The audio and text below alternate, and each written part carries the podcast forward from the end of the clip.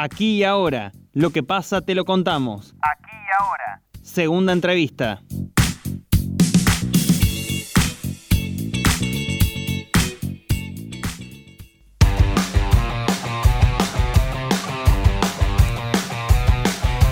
El equipo de Geología Forense de la Universidad Nacional de Río Cuarto podría ser convocado para colaborar en la búsqueda de Guadalupe Lucero, la niña desaparecida en la provincia de San Luis en junio de este año. Estamos en comunicación con Guillermo Sagripanti, geólogo, docente e investigador del Departamento de Geología de la Casa de Estudios Local. Guillermo, bienvenido a Noticias al Toque. Javier Sismondi y Susana Álvarez lo estamos saludando. Hola, buenos días Susana y Javier, ¿cómo les va? El gusto es nuestro, Guillermo Sagripanti, de tenerte aquí en la mañana de Noticias al Toque. Eh, ¿Cuál es concretamente el trabajo que realiza eh, un equipo de geología forense?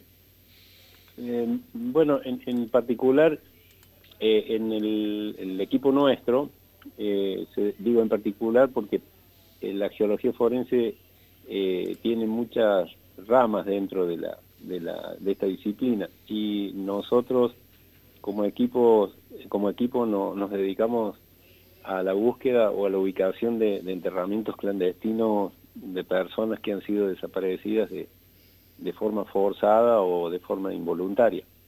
Eh, esa es nuestra esa es nuestra tarea. ¿Y en qué medida podría ayudar los georradares con los que ustedes cuentan en la búsqueda de Guadalupe si fueran invitados formalmente a participar de estos rastrillajes? Sí, en, el caso de, nuestra participación, eh, eh, este, eh, yo les comento que tenemos, digamos, algo de, o bastante experiencia en, este tipo de búsquedas, ya que hace más de 15 años que estamos trabajando en el tema y entonces eh, contamos con, la experiencia y con la tecnología como para eh, poder eh, llevar adelante este tipo de búsqueda. si fuese el caso de que el desenlace fuese, hubiese sido el peor.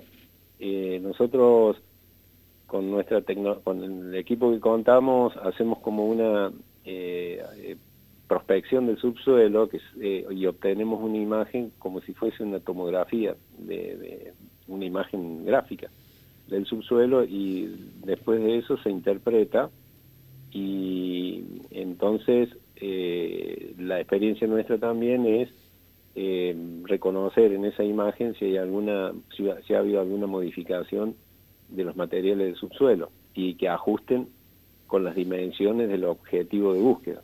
Entonces, nuestro aporte podría ser por una parte eso y por otra parte también tenemos bastante experiencia en lo que es el realizar la excavación. O sea, tenemos, hemos desarrollado una técnica para, para realizar la excavación y no destruir tanto el medio donde se está trabajando, y, pero principalmente no destruir evidencias.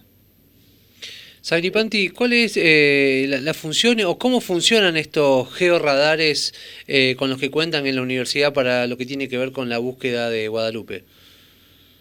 Eh, bueno, nosotros tenemos uno solo, un, georradar con, dos antenas y una antena nos permite hacer una prospección hasta 3 o 4 metros de profundidad con mucha resolución y otra antena que vamos un poco más eh, profundo con menos resolución. Y la, el, básicamente, el, digamos, la tecnología es generar un impulso, una señal electromagnética que, que se eh, la emite el equipo o una antena y eso ingresa al subsuelo, eh, se, se, traslada por el subsuelo y en algunos, de acuerdo a, a, las propiedades dieléctricas de los materiales, se va a mucho, muchas eh, parte de esa señal se va reflejando y este, es registrada por otra antena, eh, por otra, eh, sí, digamos otra antena, la verdad es que está dividida en dos, y una parte receptora, entonces esa señal que recibe la va transformando, o ese pulso, en una imagen de, como si fuese una, una ecografía del subsuelo. Entonces conocemos podemos ver cómo es la distribución de los materiales en el subsuelo.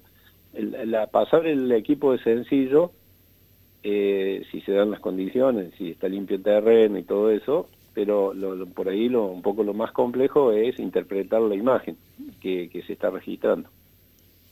Usted recién habló que el aporte podría ser en el caso de que se haya dado el peor de los desenlaces, pero si no hubiera pasado esto y en realidad eh, Guadalupe todavía está con vida, ¿Hay posibilidad que con estos rastrillajes, con este georradar, se puedan encontrar elementos que ayuden a la investigación?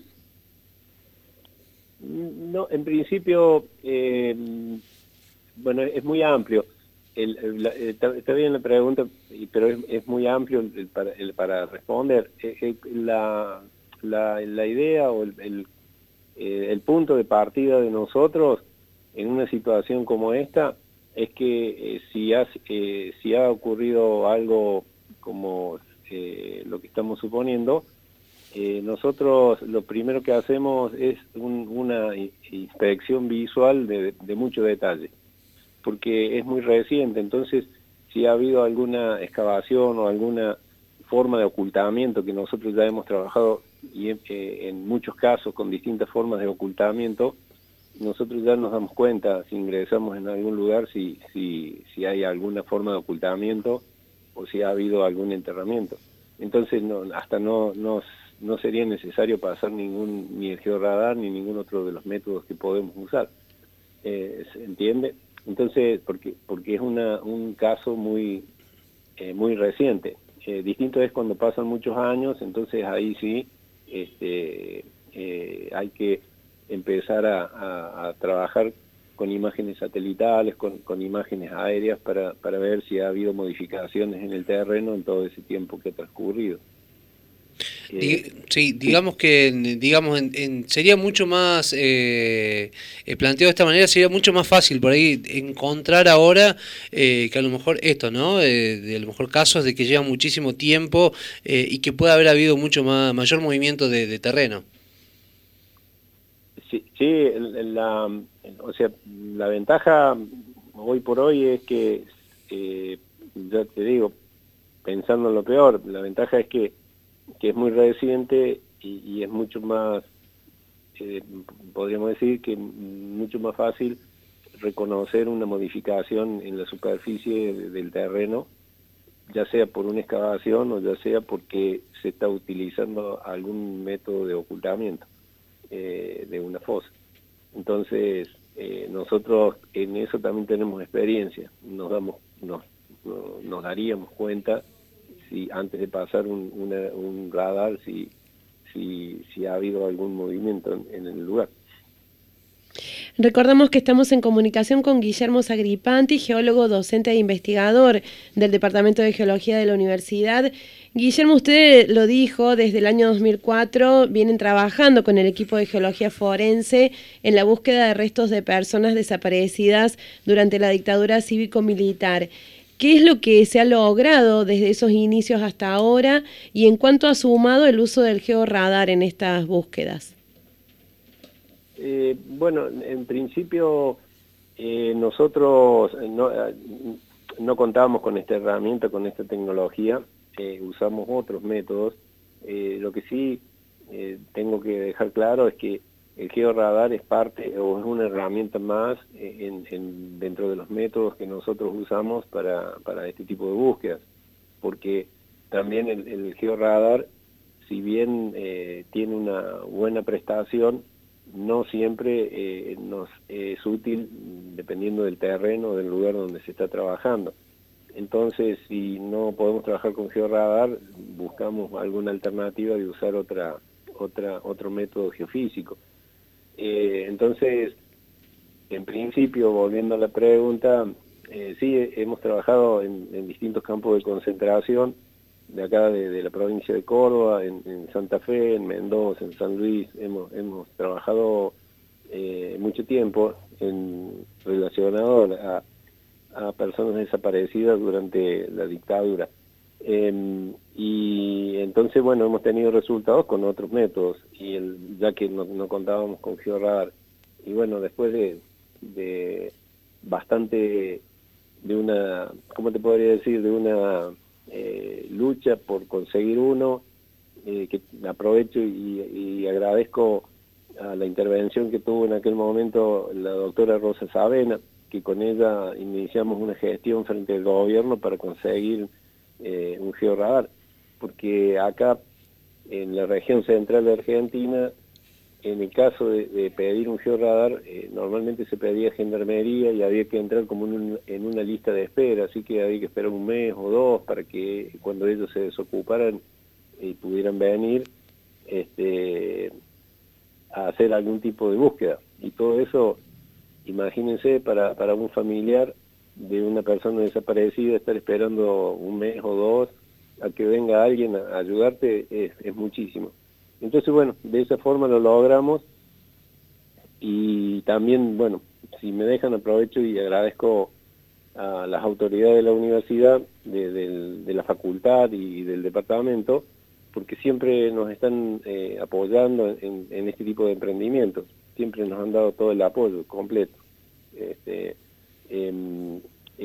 entonces, eh, volviendo, completando la idea, nosotros hace aproximadamente cinco años que estamos con, el radar eh, trabajando y yo cuando fui a, cuando fui a pedir el radar también lo que ofrecí le ofrecí al gobierno fue eh, este, hacer algún tipo de investigación con el mismo de manera que se empiece a formar más gente en Argentina eh, para la utilización o la operación o como operadores de, de georradar y bueno, de algo, en algo hemos avanzado, así que estamos trabajando en eso también, haciendo publicaciones y tratando de, formar nuevos operadores en distintos puntos del país. O sea, estamos como conectados con Gendarmería, con el CIFEU, que es el Sistema Federal de Búsqueda de Personas, eh, para eh, formar eh, nuevas, nuevos operadores o, bueno, personas que, que le interese la geología forense.